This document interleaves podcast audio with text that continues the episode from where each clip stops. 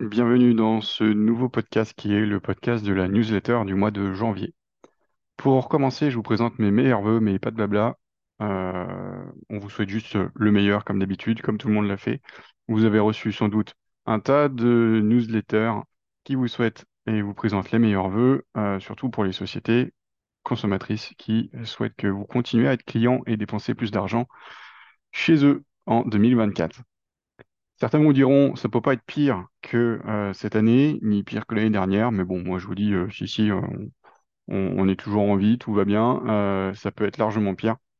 Je vous assure que si. En dehors de ça, donc, on va être augmenté, tout va être augmenté, les salaires, les retraites, mais les charges aussi, hein, les assurances, l'alimentation, les loisirs, le tabac, enfin, vous n'y échapperez pas.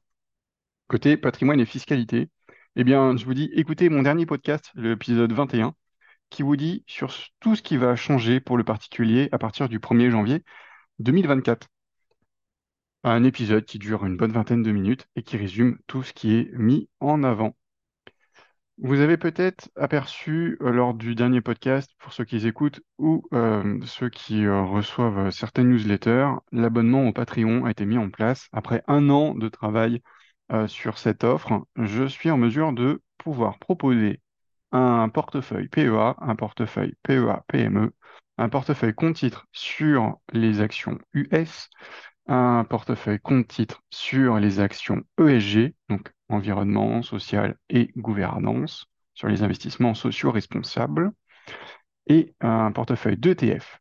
Pour résumer, le PEA, il a fait plus 8% en 2023, le PEA PME, il a fait plus 84% en 2023, les US plus 44%, le portefeuille ESG a fait plus 5%, et les ETF, avec effet levier, ils ont fait plus 73%. Côté financement, on est toujours, nous, Wellpire, en mesure de pouvoir vous faire un crédit à la consommation. Ça fait partie des euh, conventions dont on dispose. Donc, regroupement de crédit pour les propriétaires uniquement, pas pour les locataires. Et pour les locataires et les propriétaires, on a la possibilité de faire des crédits conso, euh, travaux, voitures, trésorerie, vacances, euh, tout ce que vous voulez. Un crédit vous engage et doit être remboursé. Vérifiez vos capacités de remboursement avant de vous engager. Pour les taux de crédit immobilier, euh, eh bien, les taux de financement, ils sont identiques en janvier euh, qu'en décembre. Ils n'ont pas évolué. Et je vois d'ailleurs qu'il y a une petite coquille sur ma newsletter, puisqu'il y a marqué à l'écran novembre. Vous l'aurez de toute façon corrigé. Côté assurance emprunteur, vous retrouvez notre simulateur pour changer d'assurance emprunteur avec l'un de nos partenaires. Ce mois-ci, c'est Afiesca qui est mis en avant. Placement encore pour Afiesca qui a décidé de taper très fort dès le mois de janvier en mettant un abondement de 1,5% en plus du rendement du fonds euro pour tout versement entre le 1er janvier et le 30 avril 2024. Donc le bonus de 1,5% dès le premier euro versé pour tout versement effectué sur le fonds euro dans le cadre d'une souscription ou d'un versement libre complémentaire sans condition de montant ou d'investissement sur le support. Pour en savoir plus, il suffit de cliquer sur le bouton pour prendre rendez-vous avec nous.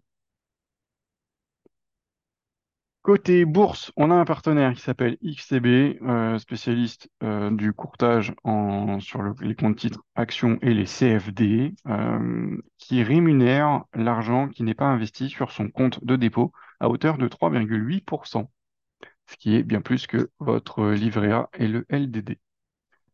Côté analyse boursière, je vous ai sorti euh, bah, le top 24 des performances annuelles des indices boursiers euh, dans le monde. Euh, on retrouve en premier la Turquie devant l'indice boursier de la Russie, qui est impossible à trader à cause des, des sanctions contre la Russie. Et troisième, on retrouve le Nasdaq. Ensuite, concernant le CAC 40, eh bien, il faut attendre la 24e place, puisque la performance du CAC 40, l'indice français, passe de la 18e à la 24e place au cours du mois de décembre, sachant qu'au mois de novembre, il était 14e, et au mois précédent, il était dans le top 10. ce qui veut dire que les indices français, enfin les actions françaises et l'indice est moins performant que le reste du monde. Côté crypto-monnaie, eh bien, le Bitcoin a pris encore euh, de la valeur, 180 milliards de dollars de capitalisation en un mois au cours du mois de décembre. Euh, la plupart des autres crypto-monnaies ont suivi. un changement a eu lieu, notamment sur la dixième place, puisqu'on avait le Dogecoin, il me semble, qui était dixième, qui a été remplacé par le Dogecoin, qui était un peu mieux placé. On retrouve toujours notre trio entre le Bitcoin, l'Ethereum et le Tether.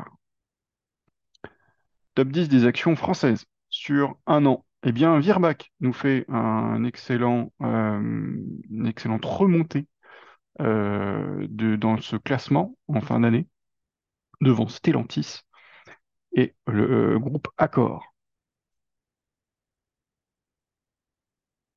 Les opportunités immobilières en janvier 2024, eh bien, elles n'ont pas changé. On est toujours sur quelque chose d'assez stable. On est en mesure de proposer du LMNP en EHPAD ou LMNP touristique à plus de 7% de rendement.